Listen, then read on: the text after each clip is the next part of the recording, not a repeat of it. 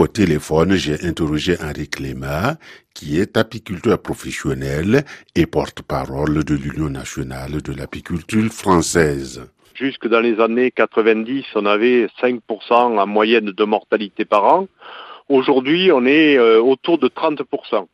Chaque année, en France, meurent euh, plus de 300 000 colonies d'abeilles, 300 000 ruches que les apiculteurs doivent reconstituer. Nous avons également une évolution de l'environnement des ruches qui est moins favorable avec la monoculture, euh, avec euh, des régions où il y a surtout euh, du blé, du maïs, du colza, du tournesol et pas beaucoup de diversité de fleurs intéressantes pour les abeilles. Certaines des cultures que mon invité vient de citer sont dites autogames, c'est-à-dire qu'elles s'autofécondent.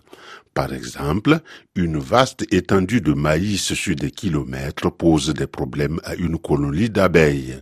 Exactement, qui permet aux abeilles de récupérer du pollen, mais pas de nectar pour faire du miel. Donc euh, à tout cela, c'est ajouté ces dernières années un problème qui pour moi est peut-être le plus important en apiculture, c'est-à-dire que euh, auparavant on avait des hivers qui étaient de vrais hivers où il faisait froid et où les colonies eh ben, hivernaient.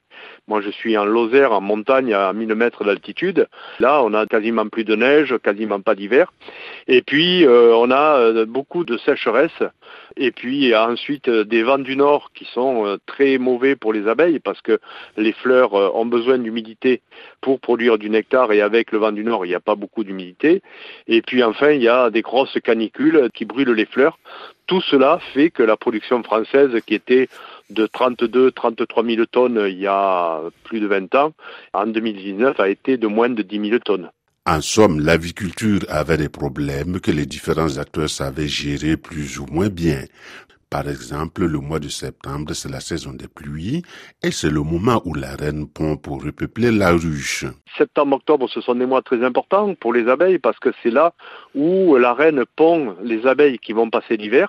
Et euh, quand il n'y a pas d'apport de nectar ou de pollen, ben, la reine ne pond ou très peu ou pond pas d'abeilles à ce moment-là. Et donc on a un vieillissement des générations d'abeilles qui fait que la colonie est beaucoup plus fragile pour affronter l'hiver. Tout cela entraîne des difficultés économiques chez les apiculteurs et particulièrement chez les jeunes apiculteurs endettés.